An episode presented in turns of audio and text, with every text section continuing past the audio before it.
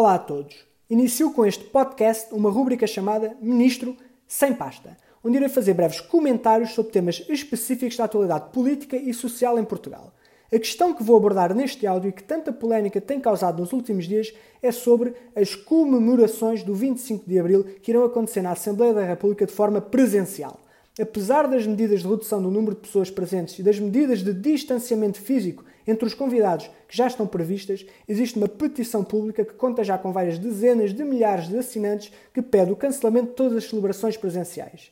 Pois bem, de que lado estou eu nesta questão?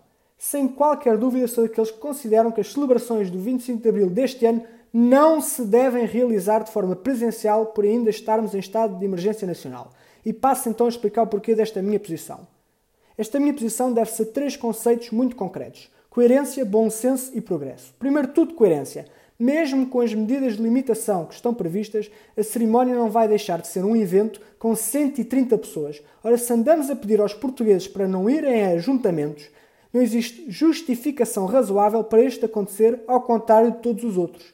Se nos pedem para não ir a festas familiares ou se nos funerais apenas podem ir os familiares diretos mais próximos, ninguém no Estado tem moral para defender a celebração presencial, seja ela qual for, enquanto estivermos em estado de emergência. O segundo motivo deve ser uma questão de bom senso. Todos sabemos que o atual Presidente da República, Marcelo Rebelo de Sousa, os antigos Presidentes da República, o Presidente da Assembleia da República, que aliás é um dos principais defensores da celebração presencial, e os Capitães de Abril, todos eles, e que são aqueles que logicamente mais peso simbólico têm na comemoração, fazem parte do grupo de risco devido às suas idades. O terceiro e último argumento prende-se a uma lógica de progresso ou, se quisermos, de evolução. Se há tantos anos andamos a dizer que as celebrações do 25 de Abril têm vindo a perder simbolismo e relevância, por que não aproveitar esta situação para fazer algo de diferente? A comunidade está cheia de exemplos de sucesso na superação e adaptação a este lockdown. Vemos isso, por exemplo, nas milhares de pessoas que passaram a estar em home office ou nas festas de anos que passaram a ser por Skype ou Zoom. Usemos então as novas tecnologias como forma alternativa de comunicação nesta comemoração. Todos os discursos e mensagens podem ser facilmente gravados ou feitos em direto via videochamadas. Finalmente, no que toca ao simbolismo que a comemoração do 25 de Abril exige, a sociedade já demonstrou em várias ocasiões que isso é possível de se manter.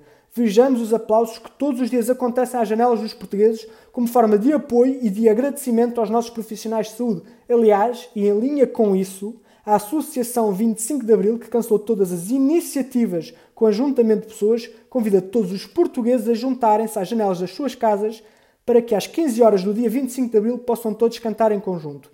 Em conclusão, penso que a Assembleia da República deveria olhar para o exemplo que é dado todos os dias pelos portugueses e repensar seriamente a forma como se vai fazer a comemoração do próximo sábado.